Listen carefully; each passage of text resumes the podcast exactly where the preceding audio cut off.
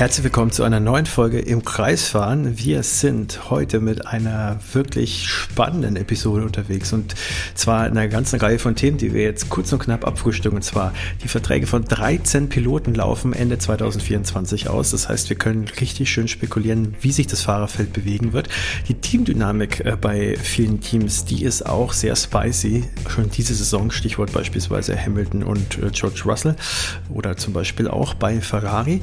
Dann haben wir wir mit Ferrari und Mercedes auch zwei Teams, die ja die zweite Saisonhälfte 23 auch schon überwiegend zum Testen neuer Teile und Konzepte für das nächste Auto genutzt haben. Und äh, sowieso ist es so, dass die Teams für 24 und 25 eigentlich entwickeln, weil 26 gibt es ja dann schon die neuen Regeln. Das heißt, manche äh, haben vielleicht nächstes Jahr auch gar nicht so viel Neues zu bieten, ähm, weil sie schon alles dieses Jahr verpulvern. Auch da sprechen wir drüber. Wir sprechen über den Einstieg oder vielleicht auch nicht Einstieg von Audi und äh, natürlich sprechen wir über die Causa Christian Horner bei Red Bull. Und damit würde ich sagen, ich bin der Sebastian. Ich bin Dave. Und damit geht's los.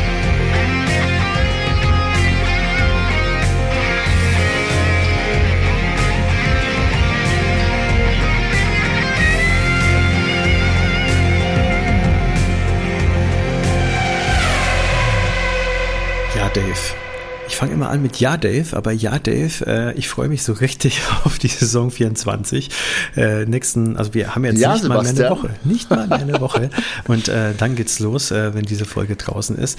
Und äh, ich würde sagen, wir prügeln jetzt einfach diese ganzen geilen Themen durch ja, und äh, fangen an mit den Verträgen von sage und schreibe 13 Piloten, die Ende 24 arbeitslos sein könnten oder eben dann einfach äh, zu einem anderen Team wechseln oder verlängern. Also alles ist möglich und äh, da gibt es ja noch viel mehr als diese 13 Piloten. Stichwort äh, Mick Schumacher, ähm, Stichwort einige Nachwuchspiloten, äh, die natürlich mit Vehemenz in die Formel 1 drängen, ja, äh, die sich äh, diese Saison in der Formel 2 größtenteils auch erstmal noch beweisen müssen. Aber so viel kann man schon sagen, die Silly Season ist eigentlich schon im vollen Gange und extrem wild komplett verrückt, ja. Also Lewis Hamilton hat da den Stein ins Rollen gebracht, auf jeden Fall. Und ja, im Prinzip äh, geht's, geht jetzt schon los, ja. Was normalerweise im Sommer äh, stattfindet, wenn die Motoren und, und Räder mal ruhen, äh, passiert jetzt parallel schon zum ganzen Rennzirkus.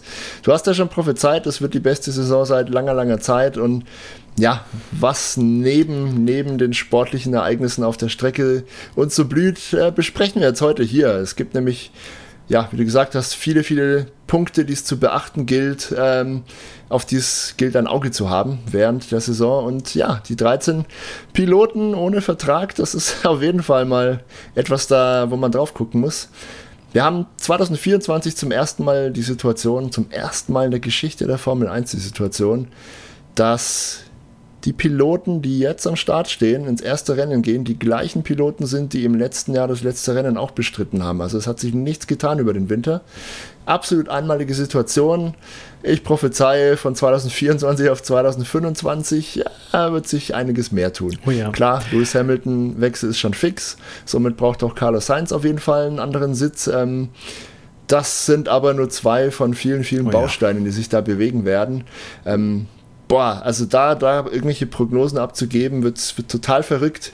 Was macht Mercedes? Ja, wie füllen sie äh, das äh, Lewis Hamilton-förmige Loch in ihrem Puzzleteil? Ja. Hm. Äh, ich kann ja gleich mal ja, ein bisschen was, was, sagen, wenn du magst. Ja, ähm, gerne. Hau rein. Also hast, hast, du Prognosen, wilde, hast du Ideen? Wilde, wilde, Prognosen, die auch tatsächlich schon Hau mit handfesten. Gerüchten äh, zusammenhängen. Also oh äh, so ein bisschen Außenseiterchancen äh, darf sich ja weiterhin Mick Schumacher machen, der jetzt erstmal mhm. diese Saison für Alpine Testfahrer ist, plus eben in Le Mans bei den 24 Stunden nicht nur mitmacht, sondern generell äh, in dieser Hypercar-Geschichte ein bisschen mehr macht. Also bei der WEC heißt sie, glaube ich. Ne? Da fährt er jetzt dann demnächst auch schon. Deswegen war er bei den Testfahrten nicht dabei. World Endurance Championship, genau. ja. Und äh, die zweitbeste Rennserie der Welt nach der Formel 1. Dave muss es wissen. Ähm, ist aber wirklich sehr, sehr cool. Äh, und äh, auch wenn, wenn, ihr mal irgendwie auf deren Webseite schaut, äh, wesentlich günstiger Tickets zu bekommen als die Formel 1 und wirklich sehr spannend. Also schaut da gerne mal rein. Äh, vor allem jetzt, wo Mick Schumacher damit fährt, ist das natürlich umso interessanter geworden. Aber mal weg von Mick Schumacher, denn äh, die äh, wirklich, wie soll ich sagen, die richtig gewichtigen Gerüchte, ähm, die betreffen dann, was das Mercedes-Nachfolgecockpit angeht, dann auch noch einige andere Fahrer. Zum Beispiel äh, ist es äh, Esteban Ocon, der ist ja früher in der ähm, äh, Mercedes Academy groß geworden, sozusagen. Und äh, dann haben wir da natürlich noch Fernando Alonso, der sich natürlich selber auch so ein bisschen ins Gespräch gebracht hat. Der hat gefühlt für jedes Formel-1-Team äh, zu Lebzeiten schon gefahren, das dann, äh, ja, seitdem er in der Formel 1 ist, im Grid irgendwie aufgetaucht ist. Also Mercedes würde das Ganze irgendwie noch abrunden. Viel mehr gibt es dann eigentlich fast nicht mehr. Ähm, für Ferrari, McLaren und äh, ja, Alpine und äh, Aston Martin ist er ja schon gefahren. Hallo? Minardi. Minardi. Ja, also äh, Racing Bulls jetzt heutzutage. Ja, also viel ist da nicht mehr übrig. Und äh, was tatsächlich äh, jetzt von mehreren Leuten äh, äh, ja als wirklich heißes Gerücht und eigentlich muss es muss da irgendwas dran sein, weil es wirklich viele jetzt schon gesagt haben. Äh, angeblich hat äh, tatsächlich Sebastian Vettel mit Toto Wolf telefoniert ähm, und hm. die sind momentan anscheinend auch so in losen Gesprächen, was dieses Cockpit angehen könnte. Ha, also ähm, das ist schon sehr, sehr spannend.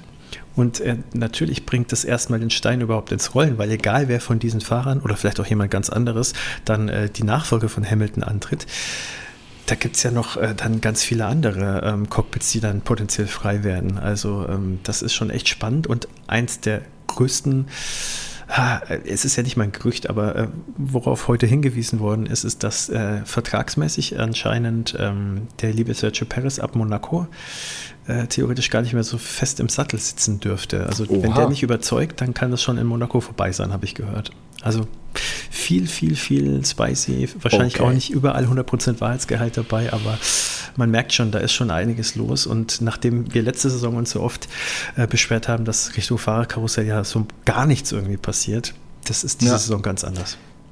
Definitiv. Ich sehe auch die ein oder andere Karriere tatsächlich ähm, sich dem Ende zuneigen. Ich denke da zum Beispiel an Kevin Magnussen, bin mir nicht sicher, ob der nächstes Jahr noch äh, Formel 1 fährt. Auch beide Sauberpiloten äh, halte ich für mhm. potenziell ähm, gefährdet in der Hinsicht, ja.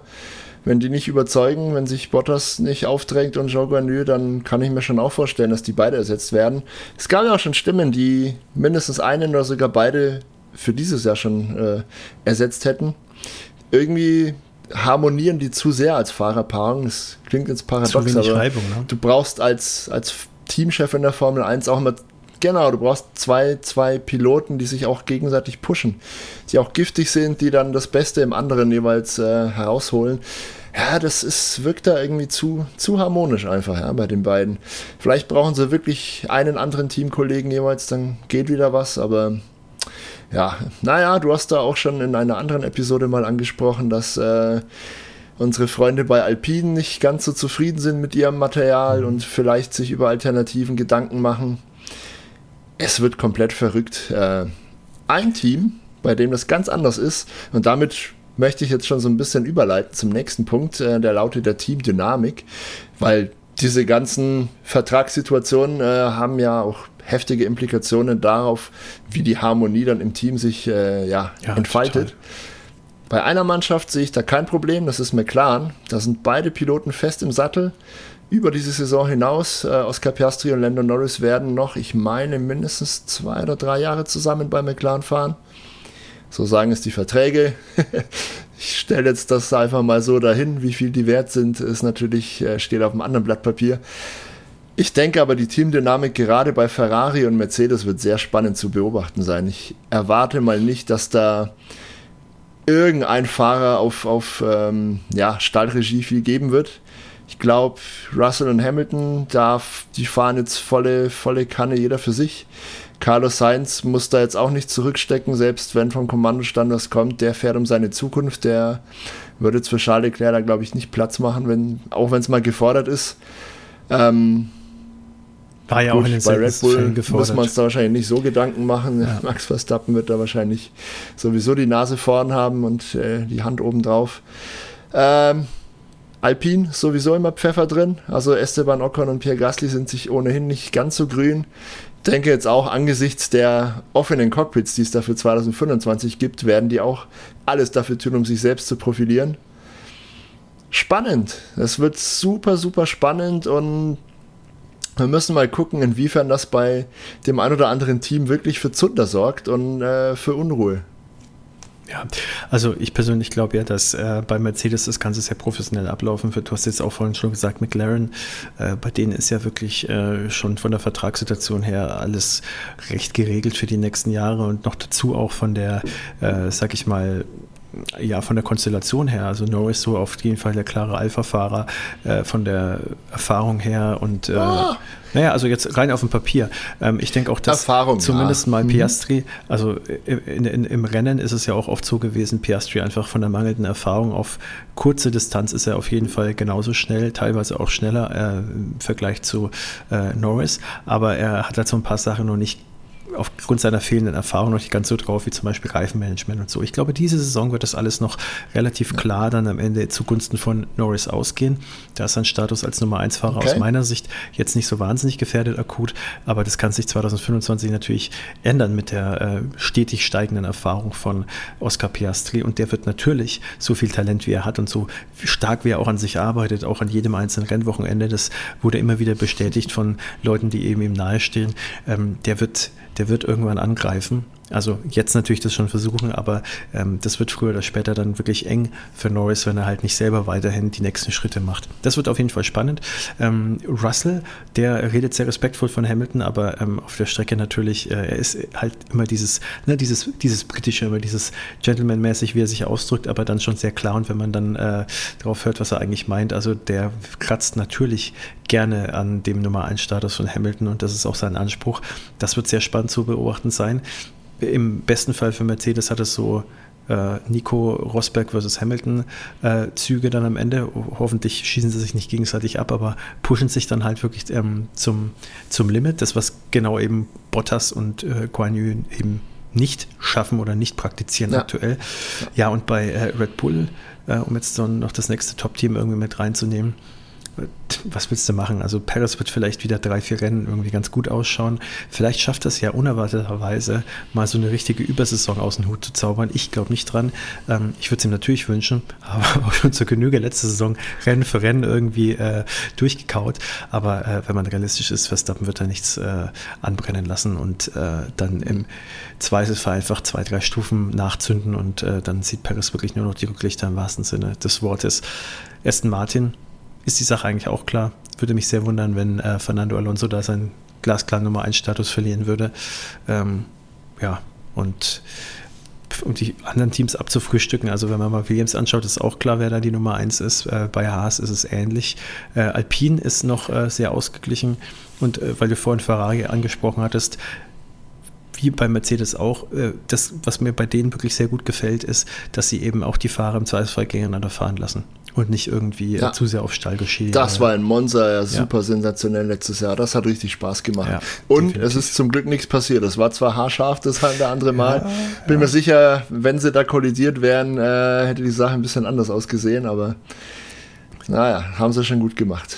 Definitiv, ja. ja, Ferrari Mercedes, du hast es schon angesprochen, genau. genau.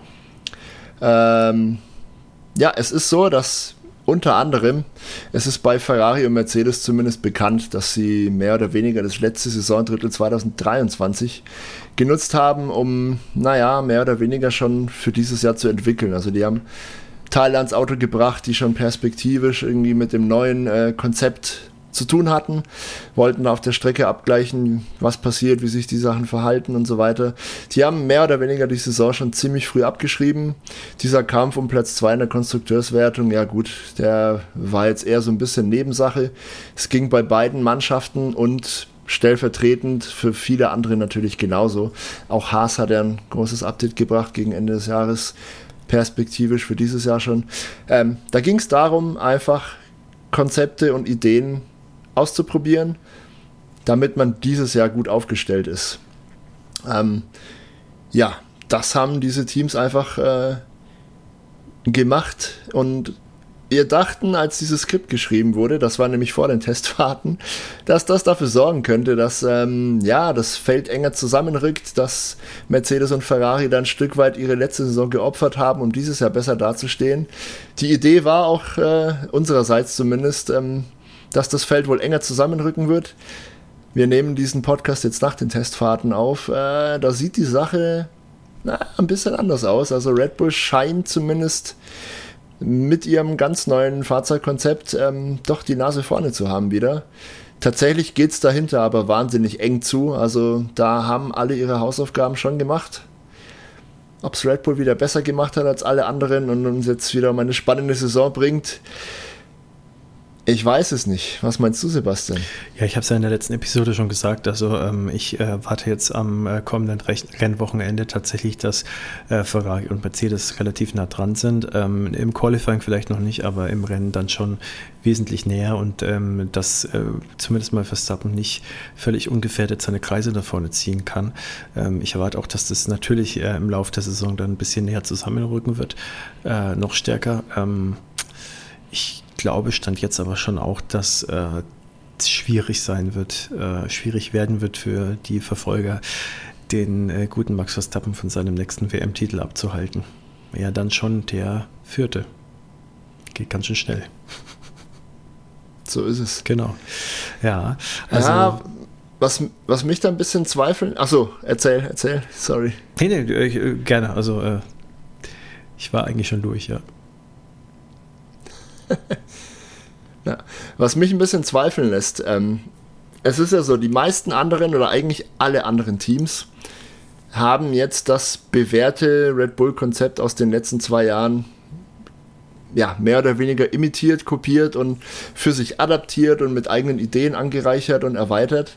Aber dieses Konzept äh, hat natürlich ja, ein gewisses Haltbarkeitsdatum und ein gewisses Entwicklungslimit. So weit kannst du diese, diese Ideen da halt treiben und ähm, irgendwann ist die Leistung gedeckelt, da geht es dann nicht drüber. Genau das ist der Grund, warum Red Bull jetzt auf ein neues Konzept setzt und ähm, ja. da potenziell einfach mehr Entwicklungsspielraum ja, aufgemacht hat. Ähm, das wird nämlich vor dem Hintergrund unseres nächsten Stichpunkts noch wichtig. Diese Autos, die jetzt getestet wurden, die wir jetzt am Start sehen, die werden von ihrem Grundkonzept her dieses und nächstes Jahr fahren. Es ist nämlich so, dass 2026 ja ein großer Regelumbruch äh, ansteht. Die Teams haben sich darauf geeinigt. Es ist auch ähm, ja, hieb- und stichfest ähm, in irgendwelchen Regularien verankert, dass niemand Aerodynamikarbeiten für das 2026er Auto in 2024 schon betreiben kann. Der 1. Januar 2025 ist der Stichtag. Ab dann dürfen die Teams am neuen äh, Auto für 2026 entsprechend der neuen Regularien arbeiten und das werden auch alle machen. Das heißt, ähm, dieses Auto, mit dem alle jetzt an den Start gehen, wird zwei Jahre lang halten müssen.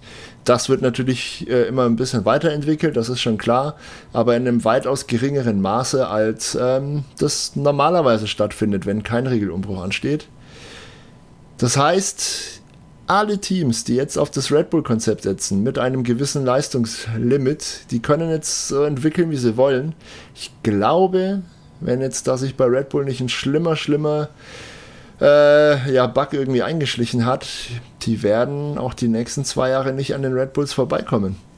Wenn das Entwicklungspotenzial bei Red Bull so groß ist, wie es jetzt im Moment scheint, ja, die stehen ja am Anfang eines neuen Konzepts, dann sehe ich da wirklich dunkelschwarz äh, für spannende WM-Kämpfe, so leid es mir tut. Es macht mir jetzt ganz depressiv, das so klar zu sagen. Aber äh, es wirkt leider so. Warten wir erstmal, ja, warten wir erstmal das erste kleine, Wochenende ab. Ja. Einen kleinen Hoffnungsschimmer in der Hinsicht. Ein, einen kleinen Hoffnungsschimmer, lass mich den noch kurz äh, mhm. zu Ende sagen. Eine halbwegs vergleichbare Situation hatten wir in den 80er Jahren schon mal. Da wurde zur Saison 89 hin, glaube ich, das Reglement geändert, Turbomotoren waren verboten, es gab dann nur noch, oder es sollte nur noch Saugmotoren geben und alle Teams, fast alle Teams, ähm, haben schon relativ früh angefangen, an den neuen Autos für 89 zu arbeiten und haben mehr oder weniger ihre alten Autos in der Saison 88 eingesetzt. McLaren allerdings äh, hatte da überhaupt kein Verständnis für. Die haben einzig und allein ein neues Auto für 1988 entwickelt. Und ja, eingefleischte Formel 1-Fans wissen, wie das geendet hat. Sie haben 15 von 16 Rennen gewonnen und das letzte Rennen haben sie auch nur nicht gewonnen, weil äh, Senna damals beim Überrunden in Monza kollidiert ist äh, mit oh, Jean-Louis Schlesser, glaube ich. Sonst hätten sie wirklich die 100% voll gemacht. Es war eine unglaublich dominante Saison. Prost und Senna haben da so ziemlich einfach alles abgeräumt und waren allen anderen Autos meilenweit voraus. das ist mein kleiner Hoffnungsschimmer. Wenn sich jemand traut, für 2025 nochmal ein komplett neues Auto aufzusetzen, mit allen Implikationen, die es für 2026 dann eventuell hat, dann könnte es spannend werden. Wenn alle bei ihren Konzepten bleiben, die sie jetzt vorgestellt haben in Bahrain, dann glaube ich, wird es die nächsten zwei Jahre leider ziemlich einseitig. Das war alles, was ich dazu sagen wollte. Einseitig wird es aber dafür nicht äh, hinsichtlich den Rennwochenenden, wenn wir haben ja, äh, die Dauerbaustelle Sprint, wie wir sie gerne nennen, die wird uns sehr oft begegnen dieses Jahr, häufiger als bisher. Ähm, das kann man auf jeden Fall schon Sechs mal sagen. Mal. Ja. Und äh, was man auch äh, hoffen kann, ist, dass die Lighting Track Limits, also Stichwort Österreich 2023, das war sehr ermüdend, was da mit den Track Limits Katar passiert genauso. ist. Ja. Dass, dass das in den Griff bekommt, äh, bekommen wird. Ähm, aber ich muss sagen, das sind für mich so Randnotizen. Also Track Limits, glaube ich, dass äh, da, da, wird dieses, äh, dieses Song wirklich äh, wesentlich besser gearbeitet werden. Ich denke, das ist verstanden worden. Und Sprints ist Geschmackssache. Ich persönlich ähm, glaube, dass die Anpassung jetzt, äh, dass äh, sozusagen jetzt einfach die Rennwochenende ein bisschen logischer aufgebaut werden, dass man sozusagen äh, ja die Sprintqualifikation dann äh, direkt vor Sprintrennen setzt am gleichen. Nee, Moment ist gar nicht so. Siehst du mal, ich bin völlig. ich bin schon wieder völlig verwirrt. Ähm, ich mache es jetzt ganz einfach. Ja. Ähm, ich persönlich mag Sprintwochenenden. Ich persönlich mag auch die, den, neuen, den neuen Modus, auch wenn ich ihn gerade selber nicht mehr auf die, auf die Kette bekomme, weil der letztes Jahr so verwirrend war. Ähm, alles, was ich weiß, ich habe die neuen Regeln gelesen. Ich habe sie für gut befunden für mich selber und ich freue mich drauf. Ähm, ich weiß nicht, wie du es siehst. Äh, ja, ich habe die Themen einmal aufgenommen, weil das äh, Sachen sind, auf die wir natürlich ein Auge haben müssen. Ja, das waren leidige Themen der Saison 2023, sage ich mal, sowohl die Track Limits als auch dieses ewige Gewurschtel mit Sprint und hin und her und Veränderungen. Die Sprintregeln wurden ja letztes Jahr während der Saison nochmal angepasst und geändert. Ähm, wir müssen einfach beobachten, wie sich das dieses Jahr entwickelt. Ja? Ob die Track Limits mittlerweile besser im Griff sind, vor allem in Österreich, da hast du natürlich ganz recht, da war es ein sehr extremes Beispiel.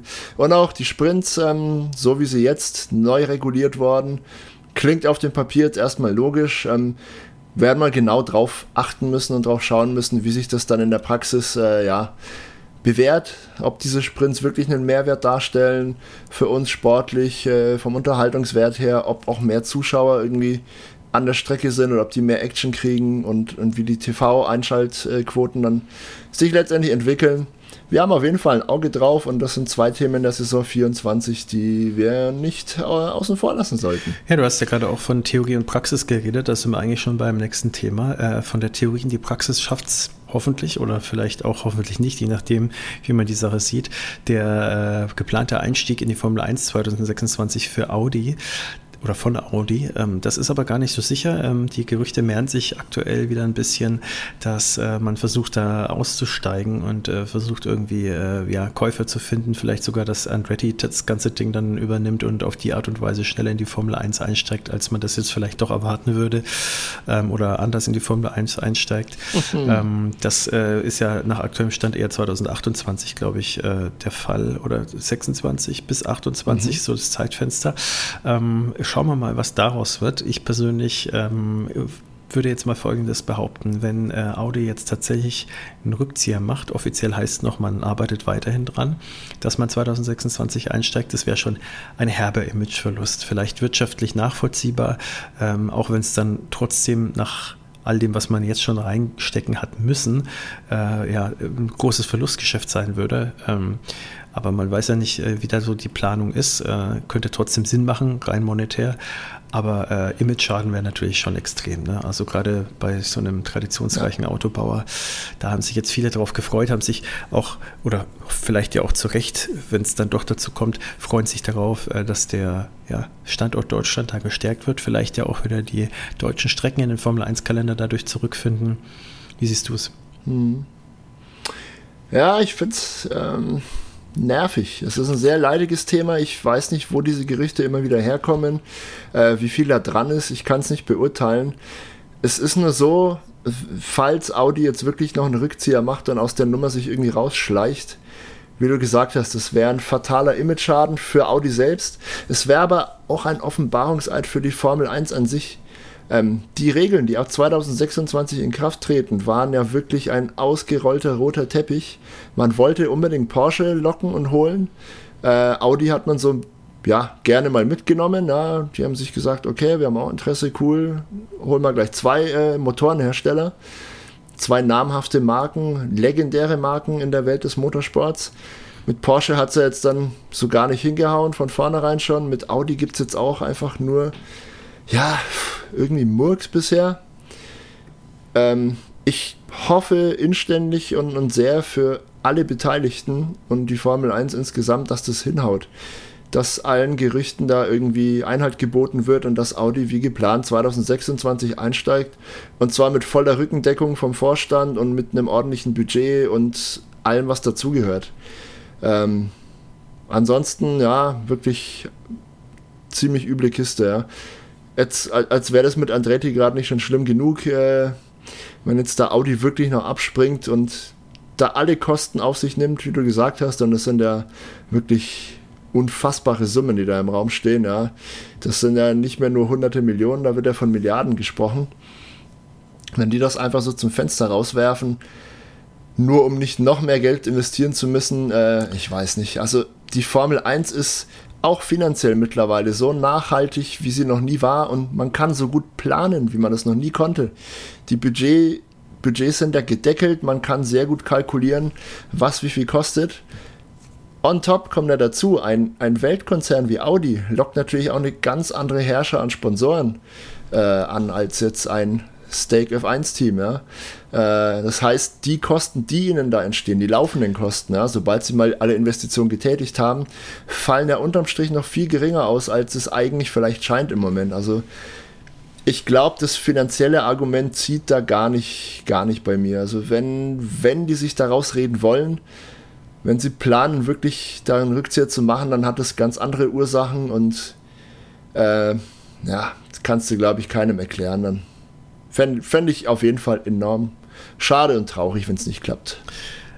Ja, dann müssen wir, würde ich, würd ich sagen, einfach mal abwarten. Was sich definitiv momentan auch noch keiner erklären kann, ist, äh, wie genau, wie gestaltet sich die äh, Gerüchte um Christian Horner jetzt eigentlich materialisieren. Äh, aktuell sagt man, dass der Red Bull-Teamchef, der ja jetzt auf einem sehr wackeligen Stuhl sitzen soll, äh, am 28. Mhm. Äh, ja, soll da kommuniziert werden, ob er bleiben darf oder nicht. Und ähm, aktuell hört man, dass es äh, darauf hindeutet, dass er tatsächlich Red Bull verlassen muss, darf, wollen tut das sicherlich nicht.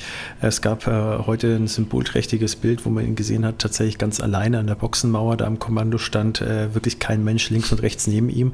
Das ist natürlich dann auch wahrscheinlich, haben sie extra den Kameramann nur darauf äh, abgerichtet heute, dass mhm. der so ein Bild einfangen kann, ist ja auch klar, aber ähm, es war trotzdem schon so ein bisschen äh, was, was einen zum Nachdenken angeregt hat. Ähm, es, es, soll heißen, dass äh, Horner nicht nur, ähm, was man jetzt ja schon gehört hat, äh, den äh, Helmut Marko schassen wollte, sondern angeblich, wie gesagt, sind Gerüchte sogar äh, sich mit Adrian Newey angelegt haben soll. Also, dass er, dass Horner sich so ein bisschen als der der Vater sozusagen des aktuellen Red Bull-Erfolgs sieht und sich da mit so ein paar Leuten im Team verscherzt haben soll, da auch mit mhm. Newey aneinander geraten sein soll und dann halt äh, sich da auch auf so einen Machtkampf äh, ja, herabgelassen hat, sage ich mal, weil mhm. besonders gutes Niveau, guter Stil wäre es jetzt nicht. Wie gesagt, ob das jetzt so stimmt, das sei jetzt mal dahingestellt. Das heißt zumindest jetzt äh, von verschiedenen Seiten, dass das so sein soll. Und ähm, es hieß sogar, dass äh, der, ich weiß gar nicht, wie er mit Vornamen heißt, der aktuelle Mathe Schitz, äh, der, der, Sohn von Didi meinst du? Genau, der soll äh, ja. tatsächlich ins HQ gefahren sein, um tatsächlich da Schlimmeres zu verhindern, weil die beiden sozusagen schon äh, ja ziemlich am Aneinanderrasseln waren. Ähm, hm. was, was man auch so ein bisschen äh, hört, ist, dass tatsächlich äh, Christian Horner, ähm, Red Bull hat ja Anteilseigner in Thailand, die auch äh, ihrerseits sehr, sehr mächtig sind, neben denen in Österreich und äh, ja. die sollen tatsächlich äh, schon tendenziell stark hinter Christian Horner stehen. Ähm, der war jetzt zum Beispiel auch jemand, der äh, den der Didi Mateschitz nicht unbedingt haben wollte. Ähm, also das ist schon sehr politisch, was da abgeht bei äh, Red Bull und ähm, man kann sich inzwischen vielleicht aus Sicht der Bullen irgendwie fast nur wünschen, dass das Ganze jetzt dann am 28. auch rum ist und tendenziell sagt mir mein Gefühl tatsächlich auch, dass äh, Christian Horner dann auch eher gehen wird oder ihm das nahegelegt wurde und er sich dann vielleicht dem Ganzen dann auch zähneknirschend äh, unterwirft, weil äh, wirklich gut für das Team kann es nicht sein. Äh, eigentlich läuft alles wie im Schnürchen und äh, die Geschichte, die äh, wirft jetzt aber in einen immer größeren Schatten drüber und das kann man jetzt ja eigentlich auch nicht wirklich brauchen. Wie siehst du es? Hm, nee, also kann man nicht brauchen, da stimme ich dir natürlich voll zu. Hm, was man von den ganzen Gerüchten halten soll, weiß ich nicht. Da bin ich sehr, sehr zurückhaltend und, und ja, tu mir schwer damit, ja, jetzt irgendwas zu glauben, was man so hört und liest. Da ist auch immer viel Wichtigtuerei dabei und jeder will die Schlagzeile haben und solange es da keine Fakten gibt, nichts Handfestes, ähm, ja, halte ich mich da wirklich zurück. Äh, wenn es ernste Anschuldigungen gibt und die sich irgendwie verifizieren lassen, das haben wir auch schon in unserer, äh, einer unserer letzten Episoden angedeutet, dann klar, muss äh, jeder mit allen Konsequenzen leben. Äh, aber bis, bis dahin gilt immer die Unschuldsvermutung und na, gucken wir mal, was bei rumkommt. Also unabhängig jetzt von, von dieser Anhörung und, und den ganzen Vorwürfen, die da im Raum stehen, wenn es so sein sollte, dass, dass äh, der Größenwahn jetzt mit Christian Horner irgendwie ein bisschen durchgeht und er sich da intern im Team als den großen Macker aufspielt, ist das natürlich sehr uncool, sagen wir es mal so, ja. Das äh, gehört sie nicht von, weder für einen großen Sportsmann noch, noch für eine Führungsfigur, ja. ja. Eine Führungsfigur ist ja nicht der Große, der über allen steht, sondern der, der eigentlich dahinter steht und alle antreibt und sich vor das Team nur stellt, wenn es darum geht, Unheil vom Team abzuwenden. Ne? Ich weiß nicht, ich kenne Christian Horn jetzt natürlich nicht persönlich und mein Eindruck vom TV, den man jetzt so hat und aus Interviews, ist schon der, dass er eigentlich ein sehr intelligenter und entspannter Typ ist. Kann natürlich auch täuschen. Menschen haben viele Gesichter und äh, nicht immer ist die Menschenkenntnis dann ausschlaggebend. Auf jeden Fall äh, ist das ein Thema, auf das wir ein Auge haben müssen im Lauf der Saison. Je nachdem, wenn du sagst, das äh, gibt vielleicht bis zum 28. Februar sogar schon eine Entscheidung, das hat er trotzdem dann auf die ganze Saison einen Einfluss und äh, Entwicklungen werden in Gang gesetzt. Wir werden es auf jeden Fall beobachten. Eine lustige Entwicklung, weil du eingangs schon äh, Sebastian Vettel genannt hast, der da eventuell mit Mercedes in oh, Kontakt ja. steht. Ich habe auch ein Gerücht gelesen, dass Sebastian Vettel potenziell als Teamchef zur Verfügung stehen könnte, falls Christian Horner seinen Hut nehmen muss. Das wäre natürlich auch eine spannende Variante und hätte irgendwas, ne? Aber ist natürlich auch komplette Spekulation. Äh, keine Ahnung. Keine Ahnung, was da dran ist. Ich fände es auf jeden Fall cool. Ich glaube, ja. der, der Sepp könnte das. Ja. Ich glaube nicht, dass ja, es ne? jetzt schon so weit ist, aber. Ich glaube, der Sepp ist auch menschlich so ein guter. Definitiv, ja. Was natürlich völlig irre ja. wäre, ist, wenn er 24 interimsmäßig äh, der Teamchef von Red Bull wäre, 25 bei Mercedes ins Cockpit steigt, dann äh, hätte er, glaube ich, äh, sämtliche, ja, dann wird er, glaube ich, äh, weit äh, in, in so, so ein Spezial-Goat werden, so Greatest of All Time. Also ja, das muss ihm dann erstmal jemand nachmachen. Aber Spielertrainer am besten noch gleich. Ja, mit, genau. Ne? also genau, also nee. Teamchef Red Bull und ja. fährt aber für Mercedes, das wäre natürlich dann ja. die Kirsche auf der Sahne, ja. Nee. In der ganzen Gemengelage um Red Bull gibt es aber noch ein Thema, auf das werden wir auch äh, im Laufe des Jahres ein Auge werfen müssen. Werfe ich jetzt nur ganz kurz mhm. ein. Es gibt da ja die, hm, naja, ich nenne es mal Bewegung, die ein bisschen dahinter ist, dass ähm, dieses, ja, dieses Konstrukt, dass äh, Red Bull als Konzern gleich zwei Teams in der Formel 1 besitzt, dass daran irgendwie ein bisschen geschraubt wird. Ähm, das hat zu seiner Zeit natürlich einen gewissen Charme gehabt und war auch sehr wertvoll für die Formel 1. Äh, Didi Mateschitz hat ja damals das Minardi-Team gekauft das strauchelnde Minardi-Team und somit einfach ein Team gerettet. Ja, das wäre einfach weg vom Fenster gewesen. Wäre für die Formel 1 natürlich schlecht gewesen, weniger Autos. Ne? Ihr wisst ja, so wie mehr Formel 1 mehr gut ist, ist weniger Formel 1 natürlich weniger gut. äh, dementsprechend galt es natürlich, den Tod von Minardi zu verhindern. Das hat Didi Mateschitz damals ja, getan. Er hat das Team gekauft, er hat es Toro Rosso getauft und das Team gibt es bis heute gehört beides Red Bull. Natürlich bringt es aber auch Probleme mit sich, gerade die engere Verknüpfung der beiden Mannschaften und Austausch von Teilen und wahrscheinlich auch Know-how natürlich, äh, ist da einigen ein Dorn im Auge. Zu Recht, ja. Falls der Minardi Visa Racing Bulls Bolide jetzt äh, sich wirklich als schnell erweist, werden diese Stimmen natürlich lauter. Vor allem Zach Brown von McLaren ist da sehr dahinter und setzt sich dafür ein, dass da ja seitens der, der Regelhüter irgendwie irgendwas Vernünftiges geschaffen wird, das einem, naja, weiß nicht, ob verbieten das richtige Wort ist. Er möchte auf jeden Fall in Zukunft nicht mehr sehen, dass ein Konzern zwei Teams unterhalten kann mit allen Interessenskonflikten, die da natürlich vorherrschen. Wir hören da auch so Sachen, ja, wie in, in Abstimmungen natürlich sind die beiden Teams immer einer Meinung, klar, ist keine Überraschung, ist aber natürlich für die anderen Teams schwerer, dann ein Stimmenübergewicht zu kriegen. Äh, von, der, von den technischen Abläufen ganz zu schweigen, ja, vom, vom Wissenstransfer, der stattfindet. Gibt ganz, ganz viele Ebenen, auf denen das natürlich sehr wohl problematisch ist. Gibt aber auch viele Ebenen, auf denen das sehr gut funktioniert und sehr gut, ähm, naja, überwacht werden kann, dass da eben kein Schabernack getrieben wird. Ich habe da keine so richtige Meinung. Ich weiß nicht, ob das gut ist oder nicht gut, dass ein, ein Konzern zwei Teams hat. Ähm, hast du eine Meinung dazu? Naja, es wird nicht so viele Konzerne geben, die auf absehbare Zeit äh, das äh, den nachmachen werden, auf jeden, vor allem nicht in der aktuellen Konstellation. Naja, Moment.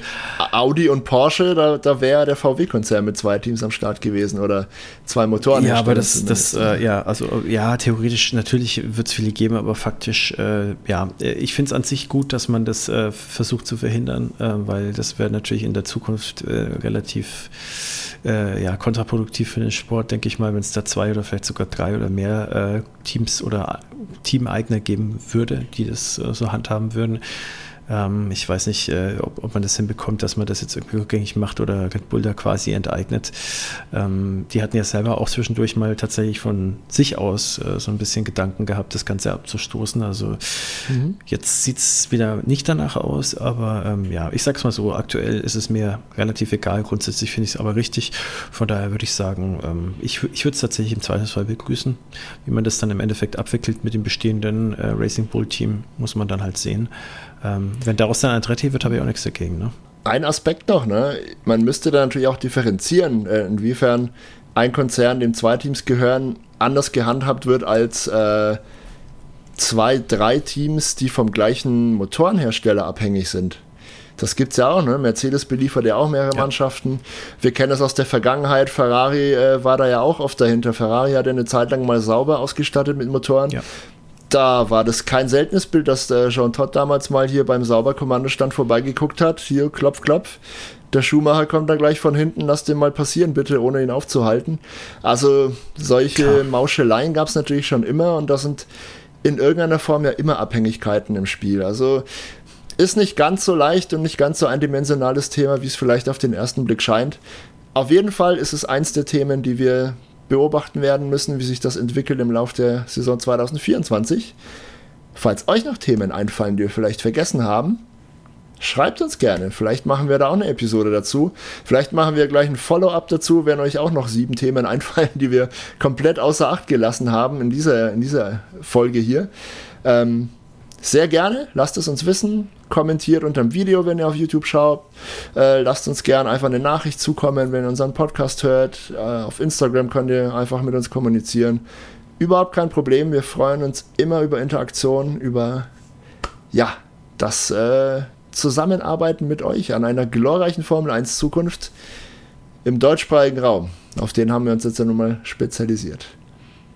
Hast du noch was zu sagen, Sebastian, oder machen wir einen Deckel drauf? Nee, machen wir einen Deckel drauf, freuen uns auf das kommende Rennwochenende und ihr wisst Bescheid, wir werden wie letzte Saison auch wieder ähm, Vorschau und Review-Episode rausballern. Von daher, wir freuen uns drauf, ihr euch hoffentlich auch. Und dann hören und sehen wir uns in der nächsten Folge. Bis dann, macht's gut. Macht's besser. Ciao.